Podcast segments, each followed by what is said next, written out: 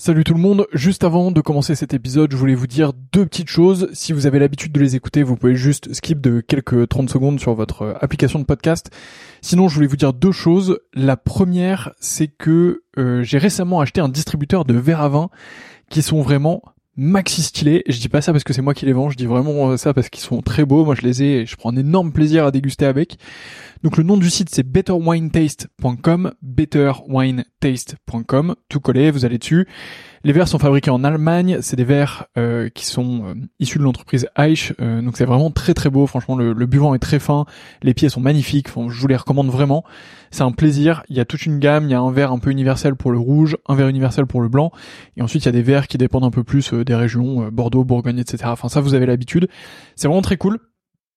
donc bah si vous commandez dessus, euh, vraiment c'est stylé. Et euh, d'ailleurs, on fait aussi des prix B2B et des offres B2B. Donc si vous êtes vous-même producteur de vin ou si vous travaillez dans le milieu du vin et que vous souhaitez faire des coffrets, que vous souhaitez faire une collection euh, de verres particuliers, que vous souhaitez les faire graver pour votre domaine, votre château, pour recevoir, bah voilà, dites-moi, envoyez-moi un message. c'est une super manière de soutenir ce podcast. Et, et en plus, bah, c'est bénéf pour tout le monde. Donc mon adresse mail, c'est vsurvin.gmail.com vsurvin à gmail.com. Vous m'envoyez un message là-dessus et euh, bah, on fera quelque chose ensemble. Et sinon, bah, betterwinetaste.com et vous avez un code promo POTE euh, qui vous donne droit, je crois, à la livraison gratuite. Donc P-O-T-E-S. Vous avez la livraison gratuite surtout. Donc, euh, bah, c'est plutôt cool euh, pour vous. Deuxième point que je voulais vous dire, donc ça c'était le premier. Deuxième point, et après je vous laisse avec ce podcast, c'est que, euh, bah, comme vous le voyez, je m'investis de plus en plus dans le milieu du vin. J'ai vraiment envie de faire quelque chose dans le domaine, et donc du coup, je voudrais lancer une offre euh, qui consiste à faire votre cave à vin. Euh, donc, bah, si vous êtes dans le milieu du vin ou pas, et c'est un peu plus ou pas d'ailleurs, et que vous souhaitez bah, que je fasse un peu votre cave à vin, que je m'occupe un peu de vous, qu'on définisse un peu vos goûts ensemble, que je vous transmette mes trouvailles et que je vous envoie tout ça. L'objectif c'est de faire un système euh, un peu tout en un qui vous permet de d'avoir euh, bah, tout ce que vous voulez, que ce soit euh, patrimonial pour transmettre ou alors pour vous faire plaisir, pour être avec les copains ou un peu des deux. donc voilà, bah pareil, vous m'envoyez un mail v sur 20 gmail.com. Il n'y a pas encore de site web, donc bah désolé, mais mais en tout cas, bah, vous m'envoyez un mail et on pourra travailler ensemble avec grand plaisir. Donc voilà, vous savez tout. La première chose c'est betterwinetaste.com avec le code promo POTE, vous avez la livraison gratuite et vous allez voir des verres vraiment de fou furieux. Euh, et si vous êtes pro, euh, n'hésitez pas à m'envoyer un mail et on voit ça ensemble. Et euh, bah, de l'autre côté, je serais ravi de m'occuper de vos caves à vin, de vous trouver les meilleurs vins possibles pour ce que vous voulez, de vous faire une belle offre sur mesure et tout ça. Donc, bah, envoyez-moi un message et on fait ça ensemble. Voilà, je vous laisse tranquille. Bonne écoute, à bientôt.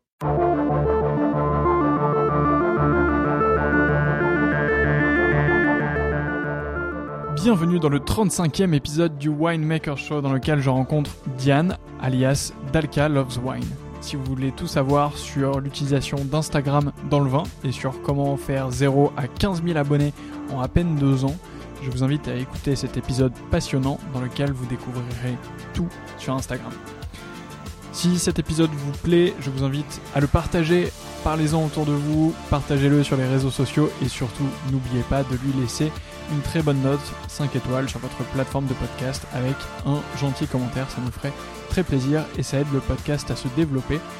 D'ici là, je vous souhaite une très bonne écoute et je vous laisse avec ma discussion avec Diane. Bonjour Diane. Bonjour Antoine. Merci beaucoup d'être venu euh, jusqu'ici. Alors tu, me rejoins euh, aujourd'hui à, la Défense. Euh, tu as fait le, le grand saut pour venir enregistrer ce podcast un vendredi soir à 18h30. Alors je peux vous dire que euh, heureusement que l'ambiance est au rendez-vous euh, entre nous parce que sinon euh, un vendredi soir à cette heure-ci à la défense ce serait un petit peu morose. Il pèle en plus dehors. c'est vrai qu'il pèle. alors on va parler comme d'habitude de plein de de, de sujets. Aujourd'hui, t'es ce que je te disais un peu en en introduction, t'es la première alors, on verra comment tu te présentes, mais euh, influenceuse, créatrice de contenu euh, euh, que je reçois ici.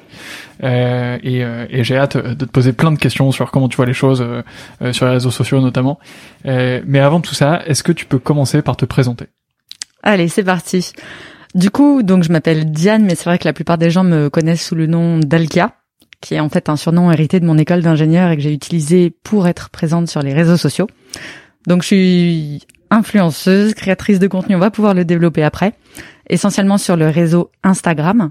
Et j'ai également un blog qui s'appelle également Dalkia Loves Wine, comme le compte Instagram, mais euh, qui me permet de partager plein de choses autour de l'œnotourisme, du vin, de mes découvertes et euh, des magnifiques terroirs qu'on a en France. Excellent. Alors on va on va revenir sur tous ces sujets. Euh, D'abord, est-ce que tu peux nous en dire un peu plus sur euh, comment la passion du vin est venue pour toi? Alors, je pense qu'elle est assez euh, ancienne, sans forcément que j'ai mis le doigt dessus très tôt. C'est-à-dire que j'ai euh, la passion du vin, je l'ai eu depuis longtemps, mais j'ai commencé à travailler dans le vin assez tard. Et ce qui est assez drôle, c'est que j'ai fait mes études en lien avec le vin, mais toujours en choisissant des cursus qui n'étaient pas dans le vin. J'ai fait euh, une prépa BCPST et après une école d'ingénieur agricole. Et plutôt que de faire l'option vitueno, je suis allée sur une option de production végétale sans toucher à la vigne, en me disant à chaque fois, je vais garder le vin en centre d'intérêt, en passion, etc.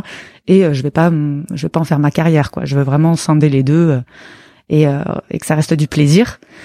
Et, euh, et du coup, je continuais à faire mes découvertes sur le vin en parallèle, à surtout ne pas travailler dedans. Donc, j'ai fait un premier travail en tant que acheteur, acheteuse pardon alimentaire euh, pour la grande distribution, jusqu'à ce que j'ai une opportunité en fait pour travailler dans le vin. Et en fait, quand on commence à mettre un pied dans le milieu professionnel du vin, là, ça a été une vraie explosion. Et c'est là que je me suis rendu compte que la passion, je l'avais vraiment chevillée au corps et que c'était exactement là-dedans qu'il fallait que j'exerce mon, mon prochain métier. Et après, c'est, c'est l'engrenage et, euh, et c'est parti. Une fois que t'as mis le doigt dedans, c'est foutu. c'est pas faux. Euh, et, et, les personnes qui écoutent ce podcast euh, doivent être euh, très concernées euh, par le sujet. Ok, donc donc t'as fait toutes ces études en, en, lien avec le vin, mais un peu loin. mais mais sur la passion en tant que telle, sur la découverte de, de ce produit, c'est, c'est une dégustation assez jeune.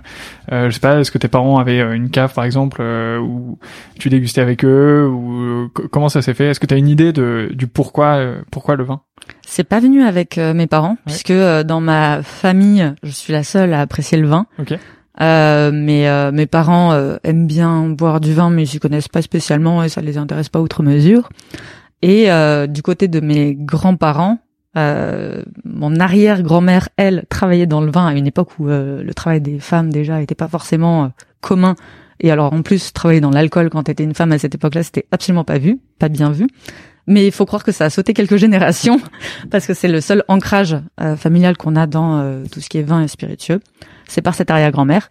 Et quand c'est arrivé à moi, c'est plus par intérêt personnel en fait. Quand j'ai commencé à déguster du vin, à trouver que c'était un breuvage qui était quand même un peu plus complexe, qu'il y avait des choses à raconter au-delà de euh, juste boire un coup le soir.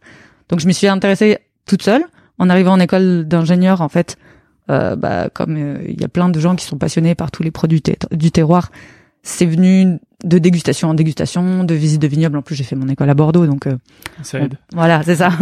On est centre névralgique d'un vignoble, décrié ou pas, chacun a son avis dessus. Mais du coup, pour découvrir le vin, c'est vrai que c'est quand même, c'est quand même hyper intéressant de pouvoir prendre la voiture le week-end et aller dans les vignobles. Ouais, c'est clair. C'est clair que, que ça aide pas mal de, de faire une école d'ingénieur euh, à Bordeaux. Euh, tu devais avoir un club d'onologie ou quelque chose comme ça en plus euh, qui devait être sympa. C'est ça. Et avec l'option euh, Vitiono, du coup, c'était ces élèves-là qui faisaient les animations du club Eno. Et là, t'as vraiment la compréhension du produit au-delà du bon, bah, il est rosé avec des glaçons, c'est sympa, quoi.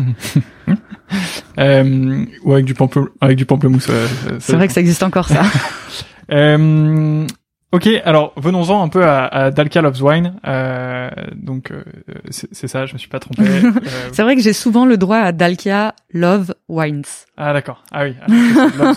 c'est le petit la petite question du S. Petite subtilité. Donc voilà, si vous si vous cherchez euh, Diane sur les sur les réseaux sociaux, vous la trouverez assez facilement. Euh, déjà, quand est-ce que comment ça t'est venu l'idée de de t'as commencé sur Instagram? Alors ça a été un chemin assez tortueux parce que à la base, euh, j'étais pas du tout sur Instagram, même en perso. Je connaissais okay. pas ce réseau, j'avais pas d'affinité particulière. Et en fait, quand j'ai fait euh, mon job d'acheteuse dans la grande distribution, autant j'ai adoré l'univers, autant les méthodes qui sont employées en grande distribution sont pas forcément celles qui me parlent pour un produit du terroir. Acheter des chaussettes comme ça, il y a aucun souci. Acheter du vin, euh, j'avais du mal à m'y retrouver. Et euh, négocier, parce que c'est ça le métier d'acheteur en grande distribution, c'est de la négociation. Quand t'es pas convaincu par les valeurs de ton entreprise, c'est hyper compliqué. Donc du coup, en trois mois, j'avais compris que ce serait pas du tout là où je m'épanouirais, mais qu'il fallait que je reste dans le vin. Mais genre maintenant quoi. Mhm. Et il fallait que je réussisse à trouver une manière de m'exprimer dans le vin tout de suite. Et du coup, j'ai regardé ce qu'il était possible de faire. J'ai vu les réseaux sociaux, j'ai fait bah, pourquoi pas. Mon dernier post Facebook devait dater de 2008 ou un truc comme ça. Mais bon, j'ai fait bon, bah, on va regarder. J'ai benchmarké tous les réseaux qui existaient. J'ai vu Instagram, je ai dit, oh, ça a l'air sympa. Et du coup, pareil, j'ai regardé compte par compte comment est-ce que les gens s'exprimaient, qu'est-ce qu'ils postaient comme photos, quels étaient les contenus qui marchaient, ceux qui marchaient pas. En fait, je me suis pas, je me suis pas lancée au hasard. Et euh, c'est ça que c'est ça aussi qui est important, c'est que je l'ai vraiment vu dès le début comme une euh, comme une fin en soi. Euh, et quand j'ai commencé à construire mon compte, je savais où est-ce que j'allais. Et euh, du coup, j'ai créé Dalkalov's Wine en mai 2018. Donc ça fera bientôt trois ans.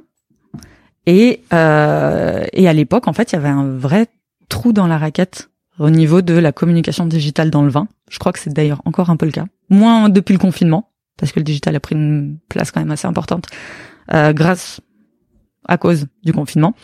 Mais euh, à l'époque, du coup, je me suis lancée euh, en sachant pas trop ce que ça deviendrait après, mais parce que c'était un vrai besoin. Et petit à petit, en fait, je- les gens ont accroché, ils se sont abonnés, ils ont posé des questions, j'ai rencontré d'autres personnes qui m'ont permis de rencontrer d'autres personnes, etc. Et la boule de neige a pris assez rapidement. C'était quoi la, la première photo? Euh, Alors bon, pour les personnes qui nous écoutent, on part euh, du principe que c'est un acquis, mais euh, euh, on va quand même euh, préciser les choses au cas où. Instagram est un réseau social dans lequel euh, on partage des photos. Alors plus que des photos maintenant, puisque euh, on fait plein de choses, des vidéos, des reels. Euh, alors voilà, si vous savez pas ce que c'est Instagram, euh, allez voir parce que évidemment euh, euh, c'est ultra important, surtout dans le, dans le milieu du vin. Euh, Diane vient de le dire, il y a encore parfois des trous dans la raquette, donc euh, c'est euh, c'est intéressant. d'y jeter un coup d'œil, en tout cas, c'est plus que nécessaire. Euh, donc ça se base sur la photo, et d'où ma question qui allait venir. Est-ce que tu te souviens de la première photo euh, de d'Alka Loves Wine? Je me souviens, ouais, c'était une, euh, c'était une photo qui avait été prise par un ami à Bruxelles. euh, devant un plateau de huîtres avec un verre de je ne sais plus quel vin qui n'était absolument pas bon. Mais j'aimais beaucoup cette photo parce que euh, en fait c'était euh, c'était le partage d'un moment qui était hyper sympa sur le marché de Bruxelles euh, et Mm. qui représentait quelque chose pour moi. Donc euh, ça a été le fil directeur quand même pour pas mal de photos que j'ai postées après où l'idée c'est plus de retranscrire une expérience, un moment que de dire euh, ce vin est bon, euh, achetez-le ou euh, Mm. ce vin est pas bon, euh, surtout euh, ne vous en approchez pas. Ok. Euh, donc tu, tu disais que tu as benchmarké beaucoup de comptes Instagram, étudié euh, la plateforme. C'était quoi justement tes, tes conclusions euh, Et surtout, c'était quoi ta vision pour euh, pour ça Est-ce que tu t'es dit euh, je peux construire euh, quelque chose avec avec un compte Instagram, euh, une petite entreprise ou, ou même euh, quelque chose d'un peu plus gros euh, qui te dépasse aussi un peu toi-même? Est-ce que c'est quelque chose que que tu avais en tête? J'avais pas du tout cette perspective-là. Ok. Et je l'ai découverte au fur et à mesure. Euh, ce qu'il faut savoir, c'est que je suis très très mauvaise pour anticiper. C'est-à-dire qu'en général, quand il y a quelque chose qui me tombe dessus, j'ajuste. Mais pour euh, l'anticiper, euh, c'est vraiment pas mon fort. Et typiquement, le fait de pouvoir euh, faire d'Instagram un métier, pouvoir monétiser des blogs, etc. Ça, c'est des choses que j'ai appris au fur et à mesure des discussions que j'ai eues avec des gens qui étaient beaucoup plus avancés que moi sur ce secteur-là. Euh, à la base, moi, quand je l'ai lancé, c'était alors pour être exact, quand j'ai lancé mon compte, ça me permettait de cumuler plusieurs passions, celle pour le vin, celle pour la photo, celle pour l'écriture, et mon compte est en anglais. À l'époque, euh, je voulais, euh, ça faisait des années que je travaillais, que je ne parlais plus anglais, et du coup, je voulais euh, reprendre ça. Donc j'ai tout mis dans un shaker et c'est le compte Instagram qui est sorti. Et c'est vraiment ce que je conseille pour le coup de, aux gens de faire. Au regard du temps que ça prend les réseaux sociaux, faut vraiment y trouver son compte et que ça ait un intérêt et que ça nous pousse au-delà de euh, cool, j'ai gagné euh, 100 followers, c'est bien quoi. Oui, c'est clair. C'est clair. Et on y reviendra, mais la, justement la, la tyrannie des statistiques ou, ou de ou du nombre de followers ou du nombre de likes ou de tout ce que tout ce qu'on veut. euh, Il y a un terme anglais un peu pour ça, c'est vanity metrics. C'est euh, en fait on s'en fout de du nombre d'abonnés que tu peux avoir ou tout ça. C'est c'est ce qui compte, c'est ce que tu arrives à partager, le contenu que tu arrives à créer, la communauté que tu arrives à fédérer. Et en fait, euh, euh, quelqu'un qui a 150 000 abonnés, euh, mais euh, euh, factice au Pakistan euh, versus tu vois une, une personne qui en a 100 mais qui sont actifs euh, et, et avec qui tu partages vraiment quelque chose, Mm. euh, ça a clairement ça a clairement un impact qui est complètement différent sur toi, sur ta passion, Mm. sur ce que tu fais et même sur ce que tu arrives à créer. Mais enfin bon, bref. Euh, entendu donc. Donc pas forcément cette vision, c'est quelque chose que, que tu as découvert petit à petit. Euh, Est-ce que tu arriverais à comparer un peu euh, ou, ou nous parler un peu des débuts euh, de tout ça, comment ça se passe euh, Tu sais, moi ça m'intéresse. euh, euh, quel moment est-ce que tu prends en photo? Parce que du coup, à l'époque, c'est le compte Instagram n'était pas ton activité majoritaire, ou en tout cas, n'était pas une activité importante pour toi dans le sens euh, euh, économique, ni dans le sens euh, de temps passé. Euh, donc, comment ça se passait pour toi quand tu prenais euh, une photo, quand tu faisais tes posts euh, Est-ce que c'était un peu de temps en temps et voilà, tu prenais une vidéo ou une photo en coup de vent quand t'avais une bouteille de vin que tu trouvais, machin que t'achetais, que tu dégustais le soir? Co- Comment est-ce que tu faisais un peu au début? En fait, il faut euh, il faut réussir effectivement à avoir des photos qui soient des jolies photos et euh, se dire euh, je vais faire un apéro sympa et je vais prendre une photo avec euh, mon téléphone euh, entre deux tranches de saucisson, ça va être cool. Ça peut fonctionner, mais euh, moi je faisais des séances de shooting dédiées Ok. où en gros quand je buvais un vin qui me plaisait, je gardais la bouteille et après j'allais faire des tours euh, dans Paris, dans des spots euh, que j'aimais bien et puis euh, je prenais le temps de faire la photo. Mais tu sais que j'ai- j'aimerais bien faire ça, euh, moi pour, pour mon compte, euh, que vous pouvez suivre également, euh, at 20 sur 20 pour le coup. Euh, mais euh, en fait, je trouve qu'une bouteille vide, euh, c'est pas forcément très beau. Euh, du coup, toi, tu, tu les remplis ou pas? Euh, ça dépend. Euh, Il y en a que, je... enfin, ça me dérange pas de les avoir vides. Notamment, en fait, ça dépend quel vin c'est. Euh, sur des bouteilles de Bordeaux, qu'elles soient vides ou pas, en général, le vin est le verre pardon est tellement teinté que c'est pas dérangeant et que l'étiquette prend souvent une grosse partie de la bouteille aussi. Mais euh, sur un champagne, euh, par exemple les champagnes rosés, si t'as pas une appréciation de la couleur du rosé, peut-être de la finesse de bulle, c'est vrai que c'est plus difficile. Hmm. Donc ouais, ça m'arrive. euh, J'ai des, des bouteilles dédiées à ça. Genre quand j'ouvre une bouteille qui est bouchonnée, je la garde consciencieusement Ah, c'est malin ça. et euh, je peux Hmm. re-remplir euh, Très très malin. les petites techniques. Très très malin. Et ben, vous l'avez entendu. Alors si vous, de- vous voulez devenir euh, influenceur dans le milieu du vin, gardez vos bouteilles bouchonnées. euh, Ah bah oui, il y a plein de photos ça. que je prends où par exemple je lance du vin en l'air. C'est pas du vin que je gâche, hein. c'est toujours du vin bouchonné. Moi, je, je m'étais dit pourquoi pas de la grenadine, mais euh, euh, mais euh, ça va être un peu plus Peut-être pour faire un rosé, faudrait que j'essaye. Ouais, bon bref, des, des bonnes techniques euh, et encore encore beaucoup d'innovation. Euh, ok, donc dès le début des séances photos dédiées, ça devait te prendre beaucoup de, de temps. Euh, C'était, est-ce que tu avais une idée de, de la fréquence à laquelle tu arrivais à publier, de, de la manière dont ça se faisait pour toi? Alors, quand j'ai commencé en mai, je devais publier une fois tous les trois, quatre jours. J'étais, j'étais en phase d'ajustement de mon feed pour trouver un style, donc j'avais pas trop de pression sur les fréquences de poste. C'est vrai que pour ceux qui écoutent, il faut savoir que Instagram est un réseau pour lequel la régularité compte beaucoup. Et euh, on entend de tout. hein. Il y a des gens qui vont dire il faut poster tous les jours, d'autres qui vont dire non mais euh, si on poste une fois par semaine mais qu'on met des stories, euh, c'est pas grave, ça permettra quand même d'être visible. Euh, je pense que toutes les techniques possibles et imaginables, je les ai faites. Euh, notamment sur, par exemple, l'été 2018, j'avais beaucoup plus de temps. Et là, j'ai posté tous les jours. Et c'est vrai que ça avait plutôt bien marché. Mais euh, ça demande aussi énormément de temps. Donc il faut réussir à, à s'organiser en fonction de son calendrier à soi. Et moi, comme à l'époque, monter en compétence sur la photo, c'était quelque chose qui m'intéressait. Prendre un temps dédié, même si c'est pour prendre en photo des bouteilles, ça m'intéressait et je me suis donné les moyens de euh, faire ces séances de shooting. Ouais, je vois, mais c'est euh, c'est clair qu'on a tendance à, à sous-estimer le temps passé euh, à faire ces photos. Et euh, ce que tu dis sur la régularité, c'est c'est ultra important. Et moi, je le suis pas du tout assez sur euh, mon feed Insta. C'est une catastrophe. Euh, je, je publie, euh, je pense que je publie genre euh, pendant deux semaines, je suis très chaud et je publie vraiment. Et après, ça s'effondre immédiatement. mais bon, c'est quelque chose que j'espère régler. euh, pas ce trimestre aussi, mais peut-être le prochain. Mais bon, bref. Euh, et effectivement, sur sur la régularité. Euh, de publication, c'est crucial. Et d'ailleurs, j'invite euh, les personnes qui nous écoutent. Alors déjà, si, si les personnes qui nous écoutent euh, sont dans, dans un château, dans une marque, euh, sur le, le vin en général, même euh, même si c'est de la, de la distribution ou autre, la fréquence de publication et la qualité de la publication sont, je pense, euh, les deux choses, les deux piliers sur lesquels euh, Mm. vous devez euh, vous devez vous, vous, vous, vous asseoir ou vous devez construire en tout cas. Euh, et sans ça, euh, euh, vous aurez rien. Euh, et si ça vous intéresse d'aller plus loin sur ces fréquences de publication, il y a un excellent podcast que je vous conseille, que j'écoute quasiment tous les jours, euh, qui s'appelle le Super Daily, qui est fait, euh, je sais pas si tu connais, mais je t'invite à l'écouter. Euh, alors je sais pas si eux m'écoutent, mais en tout cas, si c'est le cas, je, je, les salue parce qu'ils font un, gros travail. Et en fait, c'est une veille sur les sur les médias sociaux qui servent tous les jours sur un podcast. et ils ont fait un épisode notamment où ils parlent d'Instagram et des nouvelles règles d'Instagram et de la fréquence de publication.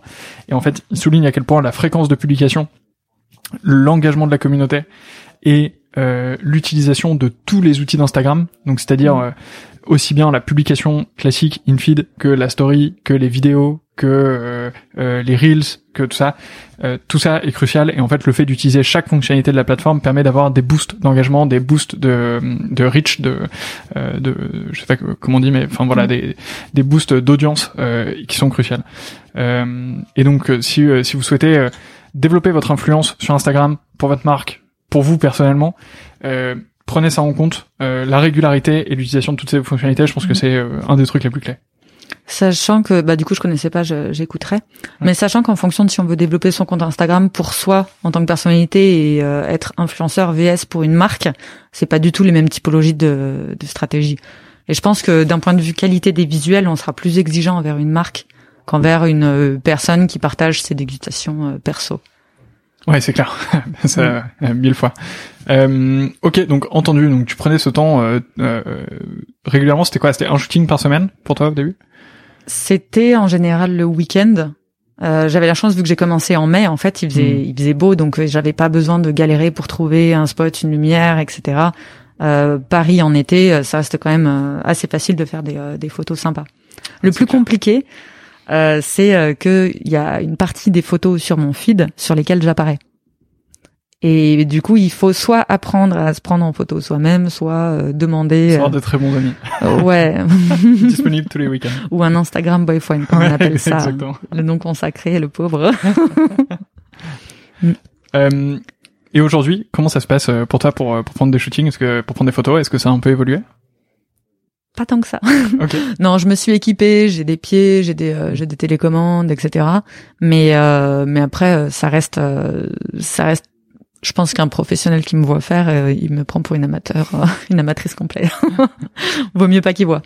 Mais du coup, ça reste très artisanal. C'est toi qui qui fais tout en fait, la particularité sur euh, un réseau comme euh, comme Instagram et d'autant plus vu que j'ai développé le blog, c'est qu'il faut, il faut vraiment être hyper polyvalent. Faut savoir faire de la photo, faut savoir faire de la vidéo. J'ai acheté un drone qu'il faut euh, que j'apprenne à maîtriser. Du coup, faut que je fasse du montage photo. Tu vas te régaler avec le drone. Comme j'ai le blog, il faut aussi que je fasse euh, des articles, donc de la rédaction, il faut que je fasse de l'optimisation de positionnement, etc. Donc en fait, ça demande tellement de casquettes que je m'autorise à pas être professionnel euh, dans le sens euh, prestation de service sur tous. Je suis capable, enfin, je, me vois plutôt comme un couteau suisse qui est capable de bien faire tout, mais je je serai pas je serai jamais photographe professionnel de la même manière que je serai jamais une masterisation de SEO quoi ni ni pilote de drone euh, professionnel. Il y a peu de chance. ouais, euh, effectivement, c'est euh, c'est vrai que on parle on parle parfois de, de T-shaped profiles, donc c'est un, un, profil en T où tu as beaucoup de compétences sur beaucoup de choses il y a une chose quand même sur laquelle euh, tu as une, une, une ligne euh, verticale où là tu es euh, calé et, et, mm. et où tu as dompté le sujet de d'une seule d'une seule verticale et sur tout le reste tu sais faire t'es pas effectivement la meilleure ou, ou, ou, la personne la plus affûtée pour faire mm. ça mais tu as un peu de compétences et tu sais tu sais t'en occuper quoi c'est intéressant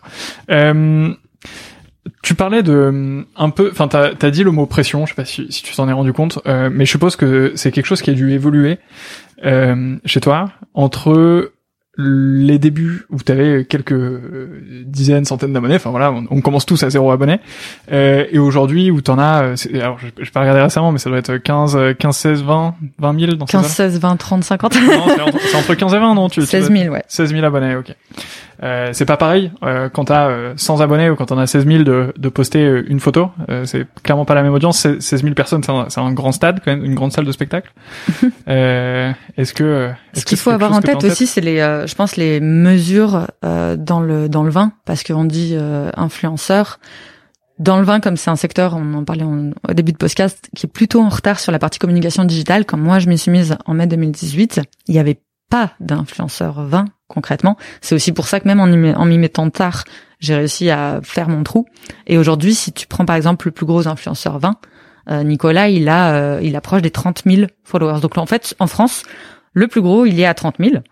Et euh, ça fait que bah, même en ayant entre guillemets un compte raisonnable, comme le mien à 16 000, tu fais partie des influenceurs qui pèsent dans euh, l'influence euh, dans l'influence 20. Là où par exemple sur le mascara ou je sais pas quoi, euh, enfin sur les trucs lifestyle en dessous de 500 000, ça vaut pas le, le coup. Sur sur le vin, on s'adresse tellement à un public cible particulier qu'il vaut mieux avoir une audience moindre mais qui soit à l'écoute mmh. du vin. Et pour le coup, quand j'ai commencé, je pense que je me mettais plus la pression quand j'ai commencé euh, parce que j'avais vraiment envie de bien faire. Il y avait plein de choses que je comprenais pas et que du coup ça me prenait des heures pour euh, comprendre. Aujourd'hui, la, la, plateforme, je la connais très bien. Et l'enjeu pour moi, c'est euh, de réussir à jongler avec les, les impératifs de la plateforme, donc qui rajoute des fonctionnalités, qui change des choses, qui mmh. bouge son algorithme, etc. Mais aujourd'hui, j'ai réussi à me détacher, ce que tu disais, des vanity metrics, en me disant, ok, donc aujourd'hui, je vais faire un post parce que j'ai envie de partager sur tel vin. S'il plaît à ma communauté, tant mieux. S'il plaît pas, oui, mais moi j'en j'avais envie d'en parler en fait, donc euh, je trouve que c'est important d'en parler et puis euh, c'est pas que une question de like euh, derrière. Ouais, c'est clair. C'est clair. Et puis euh, si euh, si c'est quelque chose euh, auquel tu penses en permanence, je pense que t'arrives plus à, à, poster ou ou à faire ce que t'aimes et, et ça devient terrible. Parce que... Forcément, t'as des périodes comme ça parce que tu fournis la même masse de travail, tu fais les mêmes qualités de photos et tu te rends compte que ton engagement est multiplié par deux ou divisé par deux. Tu sais pas. Il y a pas mal de choses qui sont aléatoires, mais c'est ça aussi qui fait qu'il y a beaucoup de gens qui qui arrêtent en cours de route euh, bah, c'est que faut faut être capable de constance, même quand euh, t'as pas envie, que euh, euh bah c'est pas c'est pas ta période, bah faut quand même poster un truc sympa et donner envie aux gens de continuer à te suivre. Pas, si jamais tu te dis pendant un mois, ah bah là j'ai la flemme, le retour va être compliqué tu viens de tu viens de me faire une, une leçon et de me faire culpabiliser grandement donc J'annonce qu'à partir de, de demain, euh, je reprendrai avec euh, grande régularité euh, les, les posts. entendu, est-ce que est-ce que t'as une, une publication, une histoire un peu derrière une publication qui t'a fait marrer ou, ou quelque chose qui s'est qui s'est passé qui était qui était un peu hors du commun ou, ou une anecdote un peu un peu marrante? En général, quand je poste des photos, elles signifient quelque chose pour moi.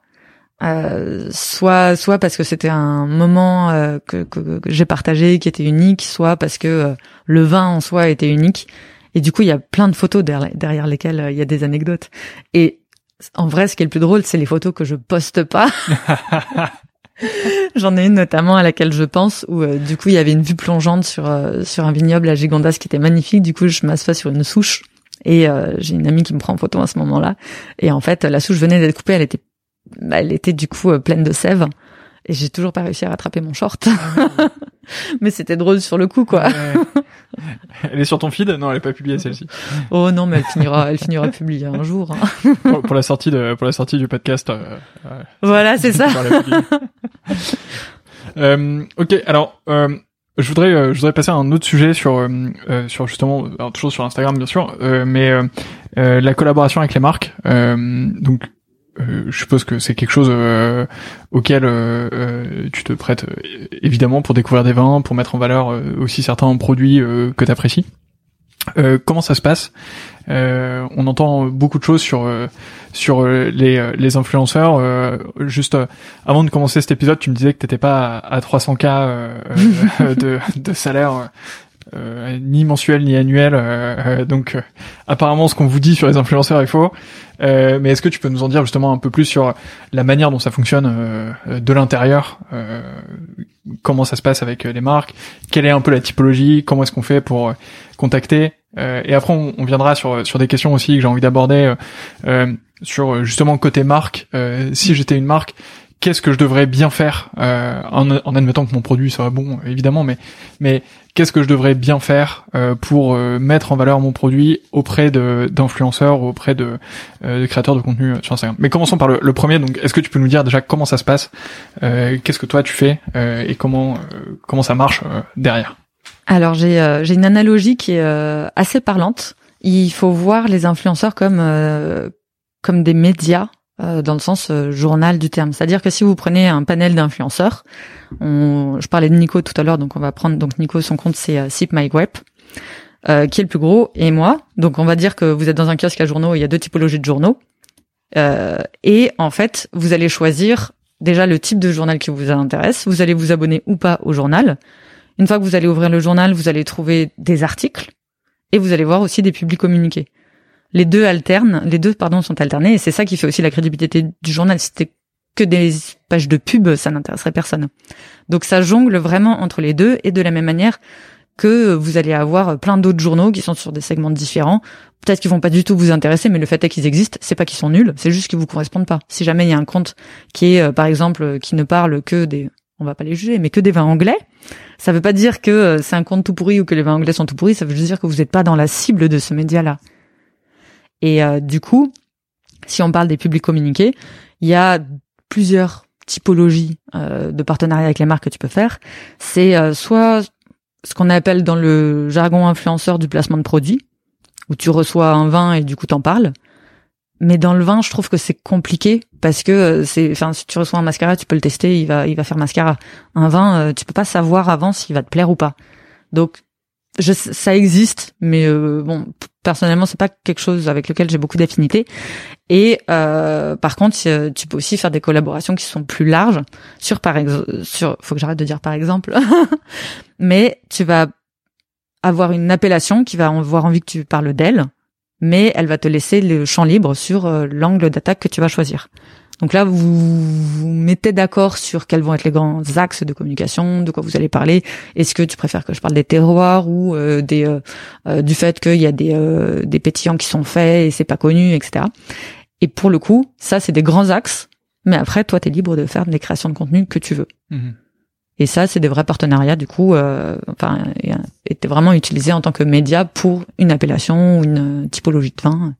Et donc toi, après ton ton travail, euh, c'est euh, à la fois de proposer les contenus que que t'aimerais créer, d'aller les produire et ensuite de les publier sur ton compte. C'est ça. Il y a certains contenus pour lesquels il n'y a pas forcément besoin d'aller dans le vignoble. Ouais. Euh, si c'est par exemple les les cuvées des hospices de Beaune, si je prends un exemple, une fois que tu as les bouteilles dans les mains, les étiquettes sont tellement caractéristiques que t'as pas besoin d'être à bonne pour en parler. Donc ça dépend aussi de ce qui est souhaité par la marque en général. Comme comme c'est débutant le digital comme secteur, ils savent pas trop non plus comme à quel degré de précision ils peuvent aller dans le brief. Et soit il y en a c'est main libre, euh, faites ce que vous voulez, je veux juste que vous parliez de moi. Euh, sous l'angle que vous voulez. De toute façon, je vous ai choisi, je sais à peu près à quoi m'attendre et je sais que ça me plaira, donc euh, débrouillez-vous. Et il y en a qui vont avoir des briefs ultra précis euh, sur euh, il faut mettre ça, il faut mettre ça, il faut utiliser tel mot et pas tel mot. Ça, en général, c'est c'est souvent quand ça passe par des agences hmm. qui ont l'habitude de traiter avec des relations influence sur des marques beaucoup plus grosses que que les marques de vin. Et justement, euh, comment est-ce qu'il faut faire pour euh, justement la question suivante, c'est euh, je suis une, une marque dans le vin ou une appellation justement ou, autre.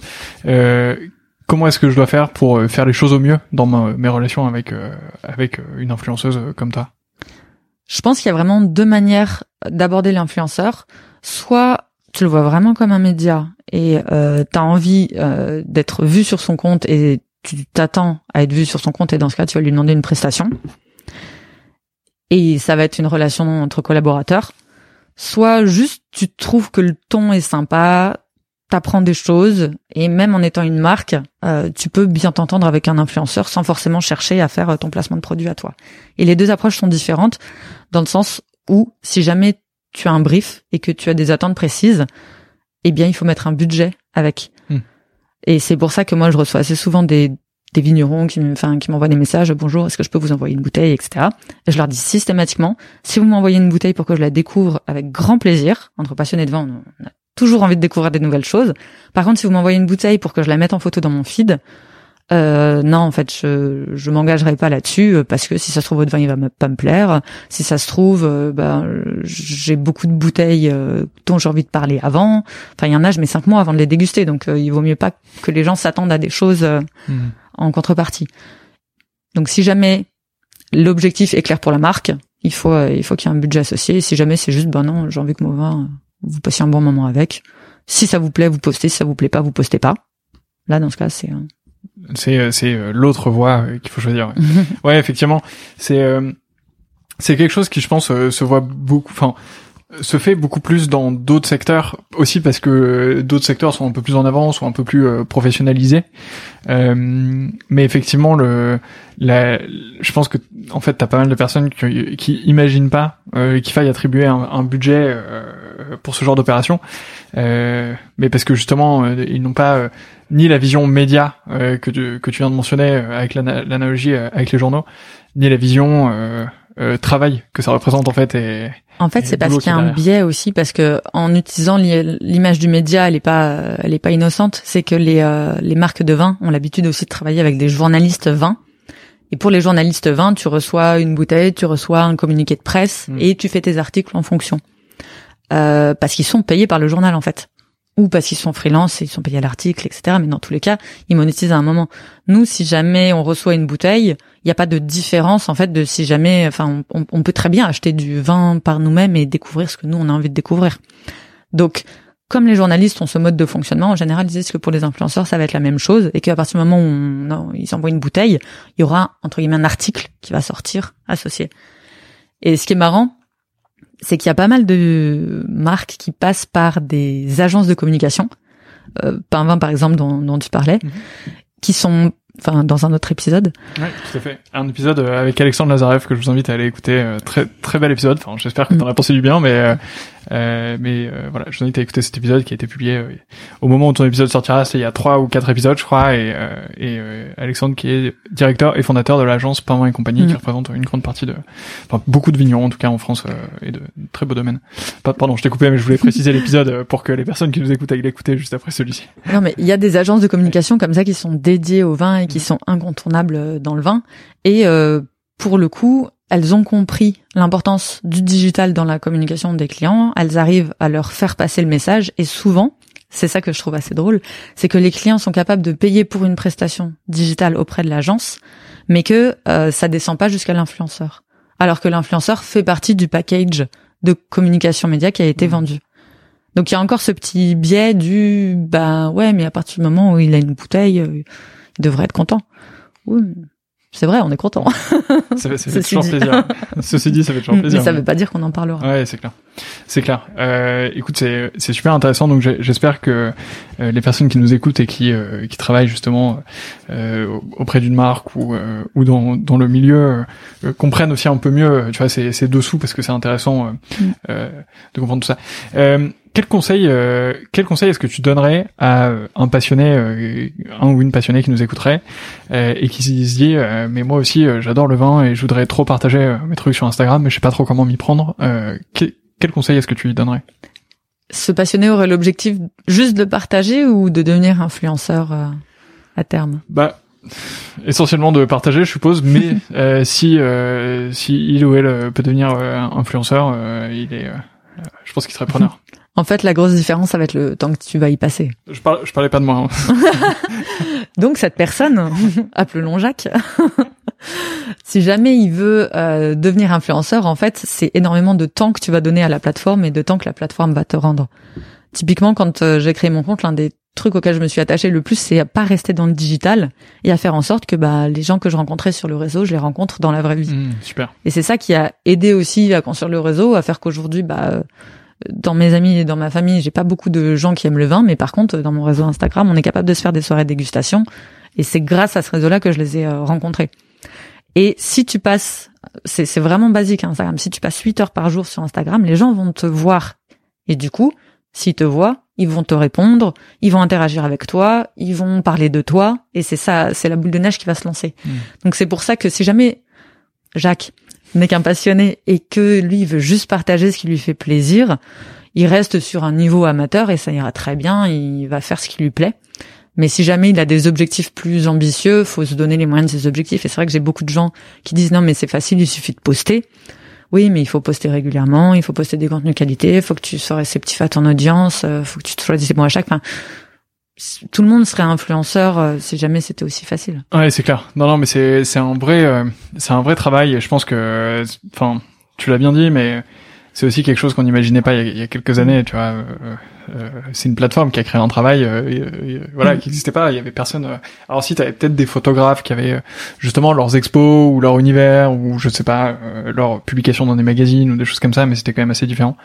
Euh, mais ouais, Après, la bonne nouvelle, c'est que si moi je peux le faire, normalement tout le monde peut faire. Hein. Comme je, le rappelle, j'avais pas de compte Instagram perso avant. J'ai découvert la plateforme, la plateforme, pardon, vraiment pour ça. Mais il faut, faut être rigoureux, quoi. Et, et ben le, le, message est passé à ce fameux Jacques. Euh, euh la, Bonne chance, Jacques. euh, Est-ce que t'as alors ouais donc tu disais t'as as rencontré beaucoup d'abonnés euh, en perso, tu les connaissais pas du tout? Mm. Euh, c'était quoi? Enfin, c'est juste qu'ils prenaient contact avec toi euh, dans tes DM, euh, dans tes messages privés euh, et ils disaient on se rencontre? C'est alors c'est plus progressif que ça. Okay. ça comme c'est un peu brut de décoffrage. C'est ça, c'est Tinder ça. non, c'est ça passe sur les sur les interactions d'abord sur les publications tu commentes un premier vin en disant ah tu l'as tu l'as bu euh, en mangeant quoi euh, ah etc puis il y a des gens avec qui tu as des affinités tu as des coups similaires tu apprends des choses. Donc en fait tu commences à passer sur la partie euh, message privé où tu discutes. Et le premier que j'ai rencontré c'est Laurent donc les vins du capitaine mmh. qui est spécialiste dans le chablis donc euh, que je connaissais pas spécialement comme région étant plutôt euh, vin du sud. Donc on, a beaucoup discuté. Et puis euh, un jour tu te dis bon bah c'est bien de discuter mais le vin quand même voilà ça se déguste. À un moment il faut quand même le boire. Et donc on s'était retrouvé dans un restaurant. Et puis le courant a super bien passé. Et de fil en aiguille on a rencontré Olivier d'Hermitage 78, Andy d'Andy à table et en fait maintenant on, on, est beaucoup à se connaître on va faire un petit réseau de passionnés de vin qui sont toujours disponibles pour une dégustation sympathique. Pour boire quelques coups euh, ensemble, c'est c'est vraiment super. Euh, euh, non, non, c'est vraiment génial d'avoir ces rencontres et, et, de faire des choses comme ça et de passer justement de la plateforme à la vraie vie entre guillemets, même si bon, voilà, la mm. différence entre les deux. bref, je vais pas m'étendre là-dessus, mais mais ok, c'est c'est c'est super intéressant. T'as dit que t'étais pas très forte pour anticiper, mais je vais quand même euh, te poser une question. C'est quoi tes, euh, tes ambitions euh, sur euh, sur justement sur That of Wine sur alors il y a peut-être pas que Instagram. quels sont un peu les projets que que tu nourris en ce moment? La particularité d'Instagram, c'est que c'est une plateforme dont tu n'es pas propriétaire. C'est-à-dire que si jamais demain Instagram ferme, bah tu te retrouves avec rien. Donc c'est aussi l'une des choses qui a motivé la création du blog et euh, le fait que bah sur le sur le blog déjà j'écris en français donc je peux aller beaucoup plus loin dans mes réflexions, je suis pas limitée par la langue. Et euh, je peux aborder des sujets qui sont beaucoup plus de fond. Donc le blog c'est quelque chose auquel je tiens beaucoup, je m'éclate beaucoup plus sur le blog, sur la partie rédactionnelle du blog que sur Instagram qui est beaucoup sur l'image. Et j'aimerais bien développer cette partie-là, blog, Sauf que avoir les deux en parallèle, le blog plus l'Instagram, ça demande beaucoup de choses. J'ai des projets aussi sur Pinterest. Enfin bon, c'est euh, c'est difficile d'être sur tous les fronts et d'être euh, d'être équipé sur tous les fronts. Donc je pense que cette année, la chose à laquelle il va vraiment falloir que je pense, c'est d'essayer de me structurer, de m'organiser pour pouvoir euh, déléguer et mmh. continuer à grandir. Typiquement, je fais pas de prospection commerciale, par exemple. J'écris pas à des châteaux pour leur dire euh, coucou, euh, est-ce que tu veux un poste euh, sur mon compte? Mais ça peut être quelque chose qui pourrait être fait à terme.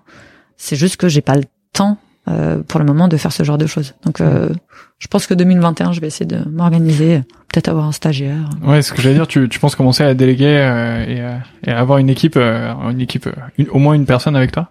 C'est ça, mais c'est super difficile de déléguer mmh. la création de contenu, surtout quand t'es influenceur, c'est c'est ta patte en fait, c'est euh, c'est ton style de photo, c'est ta manière d'écrire. Donc euh, c'est pas facile, j'ai pas encore trouvé de de manière de m'organiser, mais je pense que je vais être obligé d'y passer si je veux, euh, bah, si je veux continuer à grandir. Ouais, c'est c'est un élément qui est super dur. Bon, je vais euh, me livrer également dans, dans cet épisode, mais je suis entrepreneur dans, dans la vie euh, dans la vraie vie, euh, euh, donc celle qui ne touche pas au vin. enfin, ma vraie vie touche au vin, mais dans ma vie Bref, je m'embrouille, mais vous m'avez compris. Euh, et, et, en fait, j'écoute, j'écoute moi aussi pas mal de podcasts et, et je regarde des vidéos parfois sur YouTube, etc. Et en fait, il y, y, a un entrepreneur qui s'appelle Stan Leloup, je sais pas si tu connais, qui est, qui est une, une chaîne qui s'appelle Marketing Mania, qui parle de beaucoup de choses, de essentiellement de marketing, de copywriting, etc. Enfin bref. Et et en fait, il a euh, euh, 300, 400 000 abonnés sur euh, YouTube ou quelque chose comme ça. Et il parle de la complexité de déléguer à une équipe. Mm. Alors lui, il a une vraie équipe. Il a, euh, je crois qu'ils sont une dizaine maintenant euh, à bosser avec lui parce qu'il a euh, ensuite euh, tout un business euh, de consulting, de formation, enfin de plein de choses autour qui vont avec. Euh, et en fait, il parle justement de la difficulté de déléguer et à quel point, dans chaque étape de son business, il est essentiel pour l'instant. Euh, et en fait, ça rend la croissance euh, soit extrêmement difficile personnellement parce que en fait, bah, t'es obligé de consacrer euh, plus de temps à tout et en fait, euh, à un moment donné, ton temps est limité, donc euh, tu peux pas tout faire. Euh, soit euh, tu fais mal certaines choses euh, et du coup, euh, bah, c'est un peu chiant. Euh, et en fait, une des techniques, c'est d'arriver à, en tout cas, la première brique, c'est d'arriver à processiser euh, le plus possible des choses, tu vois. Mm. Alors, euh, je suis désolé pour les personnes qui nous écoutent, ça fait très discours de cabinet de conseil, mais euh, voilà. euh, en fait, euh, tu vois, peut-être que ta création photo, c'est effectivement ta patte, mais peut-être que euh, euh, le fait de la mettre sur la plateforme, tu vois, peut-être que toi, tu peux juste prendre la photo et écrire le texte, et peut-être que la personne euh, qui est avec toi peut la mettre sur Instagram, mettre la caption, euh, enfin la légende de la photo, mettre les hashtags et publier et programmer la publication ou tu vois faire les trucs en batch ou des choses comme ça. Euh, ou peut-être que euh, je sais pas, tu peux processiser en fait des, des étapes. Mm. En fait, arriver à découper en étapes le processus de création. Genre peut-être que pour prendre la photo, tu dois, euh, je sais pas, régler la lumière, mettre ton appareil photo, euh, mettre, remplir la bouteille euh, de vin bouchonné, etc. Et peut-être que en fait ça, une, une personne peut le faire, et toi tu peux arriver juste pour prendre la photo et ensuite euh, passer à autre chose. Tu vois. Euh, voilà. Je sais pas si c'est quelque chose qui alimente un peu ta, ta réflexion. Si, et euh, je, je rajouterais euh, également, euh, je, te, je te parlais aussi de ma d'essayer de m'étendre sur Pinterest. Mm. Typiquement Pinterest, je n'ai aucune affinité avec ce réseau et je ne le comprends pas. Mais du coup, j'ai réussi à trouver quelqu'un qui comprend un peu mieux le réseau. Et là, du coup, j'ai aucun souci à déléguer parce que de toute façon, je ne comprends rien de ce qu'elle fait. Ouais. Donc là, il y a vraiment une complémentarité. T'es, déjà du coup, Dalka Loves Wine est, est déjà sur Pinterest? Euh, la stratégie est en cours d'affinage, faut pas y aller. Ok. Mais j'espère qu'un jour, on va on va réussir à avoir quelque chose de joli. Ouais.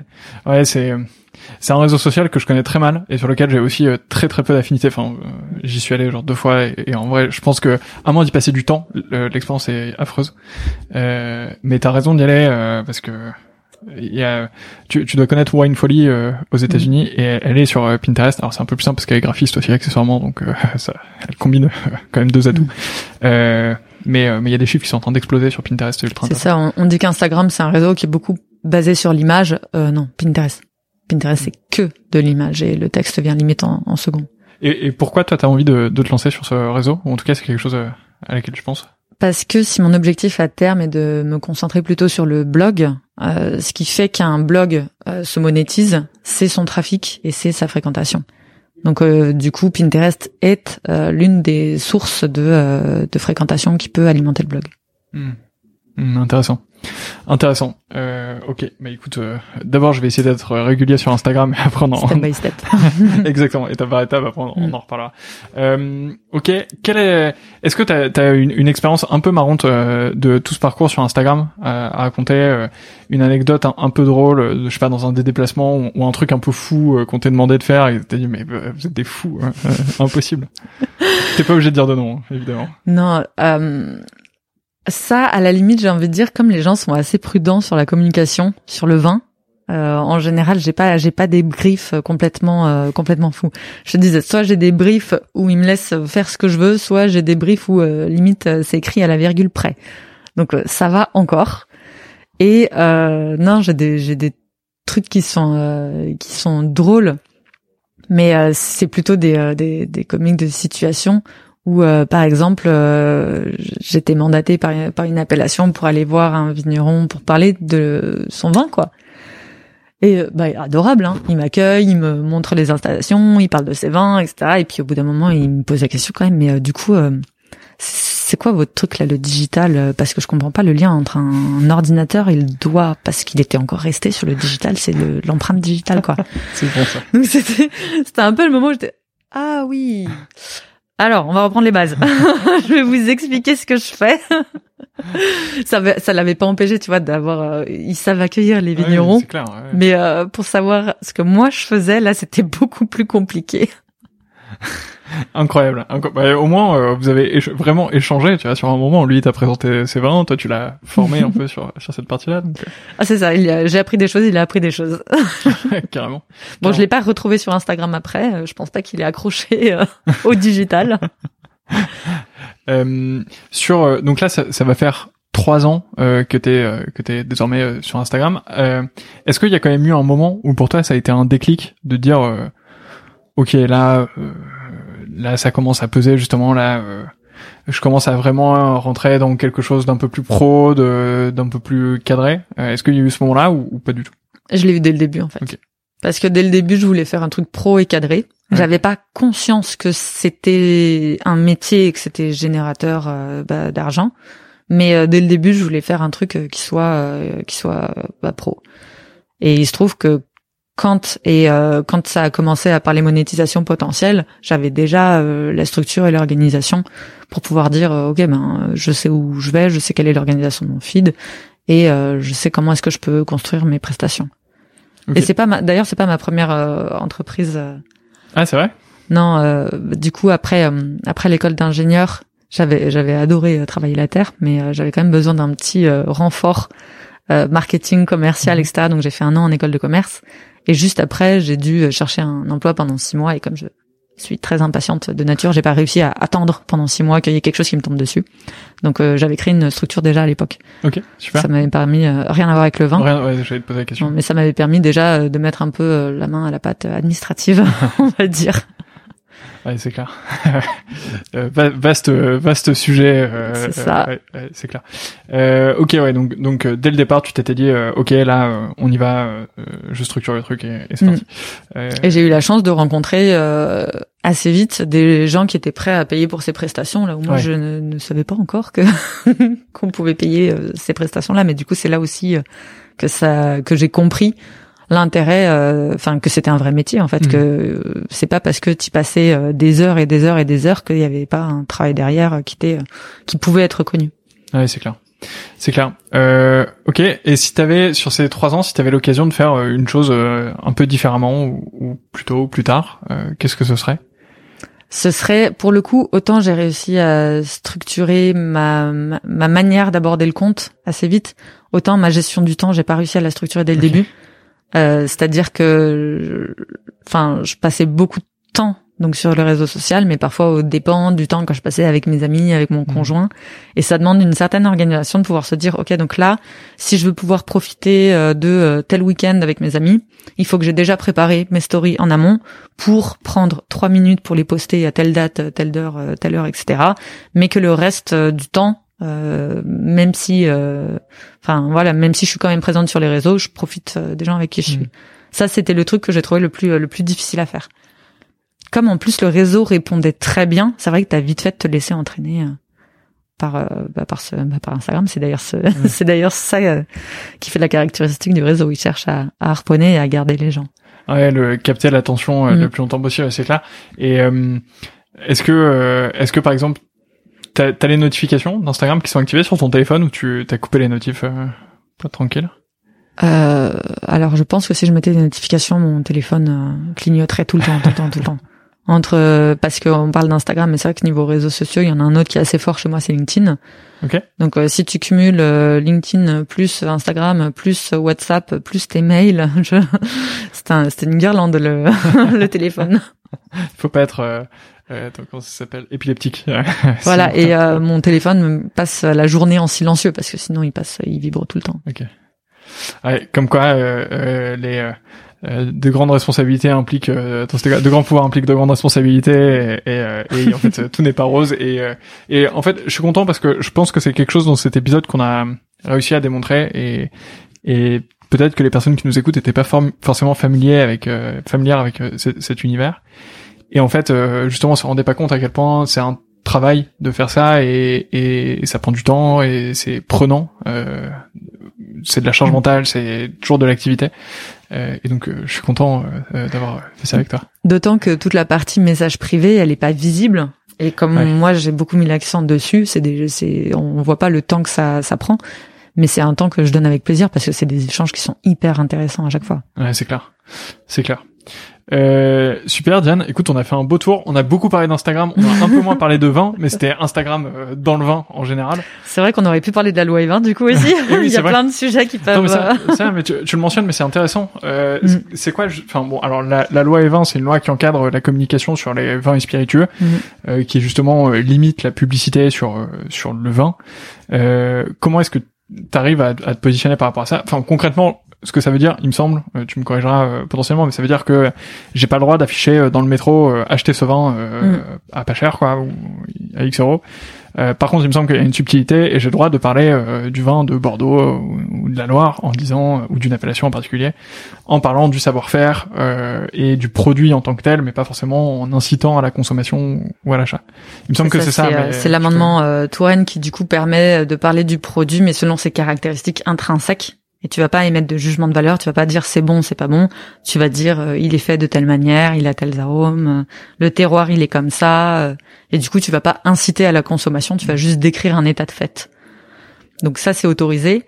Et ça à la limite c'est pas le plus compliqué parce que c'est c'est des détails de texte. Le plus compliqué c'est de respecter la loi E20 sur les photos. Parce que par exemple si jamais tu prends une bouteille en photo, il faut qu'elle soit fermée. Ah, je savais pas du tout ça. Si jamais tu montres une personne, il ne faut pas qu'elle ait l'air joyeux. Tu ah vois, il faut qu'elle tire la gueule parce que le vin ne rend pas joyeux. Et euh, il faut qu'elle ait des marques visibles de euh, statut professionnel affilié au vin. Donc tu vois, si tu as ton petit badge de sommelier, là tu peux euh, donc t'as ton badge de sommelier, tu tires la gueule et ta bouteille est fermée devant toi. Là, tu peux avoir une photo. Et là, c'est vraiment la bonne photo pour Instagram. c'est ça. ok, je savais pas du tout ça. Non, non, c'est très contraignant sur la partie euh, photo. Et, euh, et après, dans mon cas personnel, j'ai une euh, communauté en fait qui est pas essentiellement, euh, qui est pas majoritairement française. Parce que j'écris en anglais, je m'adresse pas à la France, donc c'est vrai que ça m'aide pas mal pour la loi E20. Mais euh, mais pour les marques qui veulent se lancer, qui en plus ont le statut de marque, elles sont obligées de, de passer par là, quoi. Ouais, c'est clair. Et ok, alors ouais c'est vrai que c'est ultra contraignant. Est-ce que donc pour, euh, en fait, ça veut dire que concrètement, je peux pas me prendre en photo euh, avec euh, une bouteille de vin. Ça va dépendre de ton de ton audience. Ouais. Mais après, c'est une loi qui bouge. Par exemple, j'ai j'ai pas fini de lire les dix pages de texte juridique, mais il semblerait qu'en qu'en décembre, il y ait il y ait eu un concours qui a été organisé donc euh, faire gagner de l'alcool, c'est complètement anti-loi et 20 parce que c'est de l'incitation complète. Mais euh, il semblerait que là, ce soit passé sur euh, cette sur ce concours-là, donc enfin sur ce contexte-là de faire gagner de l'alcool. Donc tu vois, il y a beaucoup d'interprétations possibles en fait sur la loi et 20. Elle est pas complètement rigide. Et après, faut faut juste voir ce que ça donne si tu viens au tribunal. oui, c'est clair. Après, enfin tu vois, je pense que essayer de faire les choses de manière euh, intelligente, euh, c'est la meilleure solution. Et mm. enfin, tu vois, je pense que tu fais partie des personnes qui essayent de bien le faire. Et je considère pas du tout ton compte comme euh, un compte, en, bon, en tout cas à titre perso, mais voilà, mais attirant à la, enfin, incitant à la consommation, tu vois. Et encore moins, ou en tout cas à la consommation raisonnable, raisonnée mm. et de bons produits, tu vois. Et enfin, à un moment donné, moi, je je suis très conscient des enjeux de sécurité publique, de, des enjeux sanitaires, machin. Enfin, il y a aucun problème et, et l'abus d'alcool est extrêmement dangereux pour la santé et surtout euh, ne tombez pas là-dedans. Si vous tombez là-dedans, parlez-en autour de vous, euh, trouvez quelqu'un, etc. Euh, mais à un moment donné, faire la promotion de beaux produits que tu consommes avec modération, souvent avec un mets qui est mmh. par ailleurs cuisiné, etc. C'est quand même aussi, tu vois, un art de vivre, un patrimoine français. Enfin, tu vois, le repas euh, gastronomique français, c'est reconnu au patrimoine mondial de l'UNESCO. Enfin, il y a plein de euh, les euh, Saint-Émilion, euh, vignoble de les climats de Bourgogne. Enfin, tu vois, c'est du vrai patrimoine français. et puis c'est bon aussi. c'est con de c'est con de s'en priver. mais effectivement, il faut le faire de manière mm. intelligente et et enfin, je pense que toi, tu le fais très bien et, et enfin, pas de. Mais c'est marrant, je me suis posé la question en plus euh, cette semaine puisque on est on enregistre au mois de juin de juin. Voilà. j'aimerais j'aimerais qu'il fasse beau dur. De janvier et euh, du coup, Jean qui dit janvier euh, de nos jours dit euh, Dry January, qui est donc un mois qu'on consacre à l'abstinence à minima alcool. Pour le reste, chacun fait comme il veut. Et c'est vrai que ça pose la question du bah, de la consommation d'alcool. Mhm. Et quand tu regardes les études, c'est vrai que les gens ont tous un discours du euh, non mais j'aimerais consommer moins pendant le dry January ou euh, c'est toujours du moins, mais relatif à une consommation actuelle. C'est pas du raisonner sur non mais en fait je me connais, je connais mes limites, euh, je sais ce que je peux boire, ce que je peux pas boire. On a une norme globale à deux verres par euh, jour, je crois. Je sais plus. Je. Ce que je, ce que je trouve déjà pas mal. Ce qui est Mais, déjà euh, mal, verres par jour. euh, ça, ça fait, je trouve pas mal. Mais euh, tu vois, il y a des gens euh, au bout d'un demi-verre, ils vont déjà sentir les effets de l'alcool. Là Ouais, où il y en a une bouteille après, bah, vu la constitution, ça fait l'effet d'un d'un shot de, de coca, quoi. Donc euh, le principal, moi, je trouve que c'est de se connaître soi-même, de Ouais. connaître ses limites et de savoir se faire plaisir.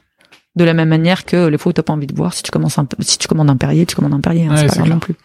C'est clair. Et, euh, et de consommer des, des bons produits et de préférence euh, bien entourés. euh, Du terroir. Et, et- et voilà. Et ça fait euh, ça fait une très belle alchimie. Et, et là, vous avez quoi passer de très bons moments. Euh, Mm. Excellent, Diane. On a parlé de pas mal de choses là, du coup. Euh, il me reste trois questions à te poser, euh, qui sont assez traditionnelles, sauf si tu avais quelque chose euh, à ajouter avant. Vas-y, je te laisse les poser. Euh, la première, c'est est-ce que tu as un livre à me recommander sur le vin?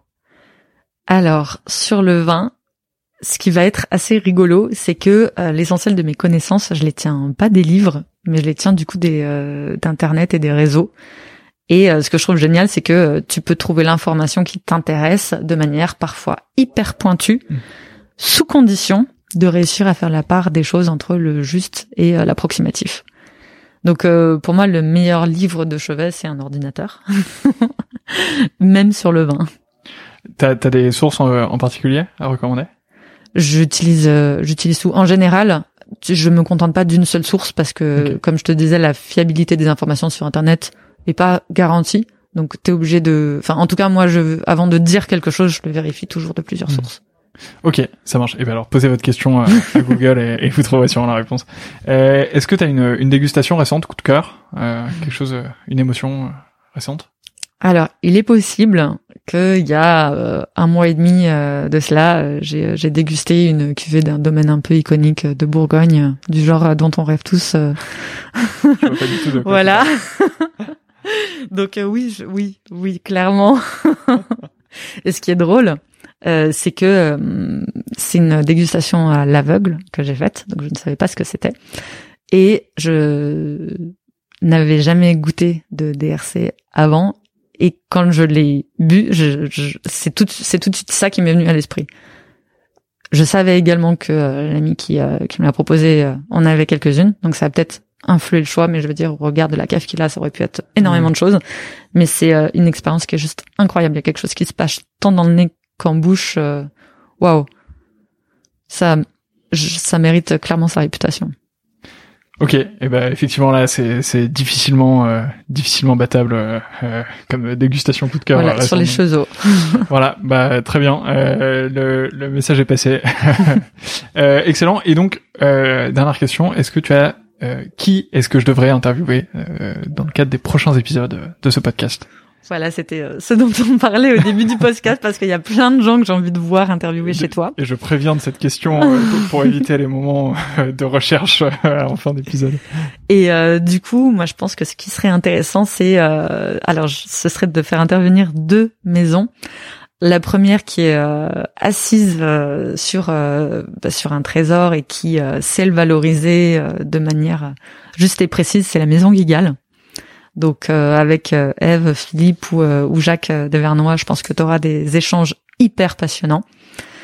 Et de l'autre côté, pour aller sur l'exact opposé, une maison hyper jeune, hyper dynamique et qui fait rien comme tout le monde, la winery parisienne. Donc avec l'un des Julien ou Adrien, pareil, tu vas avoir euh, un podcast, je pense, comme tu n'en as pas eu avant. Ok, et ben ça marche. le- les messages sont passés. Et bien sûr, je prendrai contact euh, avec euh, avec ces deux maisons et, et j'espère euh, pouvoir organiser quelque chose ensemble dans les semaines ou mois à venir. On est on n'est pas forcément pressé, mais mais carrément avec avec très grand plaisir et et j'ai déjà hâte d'enregistrer ces épisodes. Merci beaucoup Diane, j'ai appris plein de choses. Euh, là, je pense que je suis désormais un spécialiste d'Instagram. je, suis- je suis rodé euh, pour euh, euh, spécialiste d'Instagram dans le vin, c'est important euh, parce qu'il y a plein de petites particularités que tu as mentionnées qui sont super intéressantes euh, et sur ta manière de fonctionner. J'ai passé un super moment avec toi, c'était très cool. Euh, et à bientôt. Merci pour ton accueil, Antoine. à bientôt.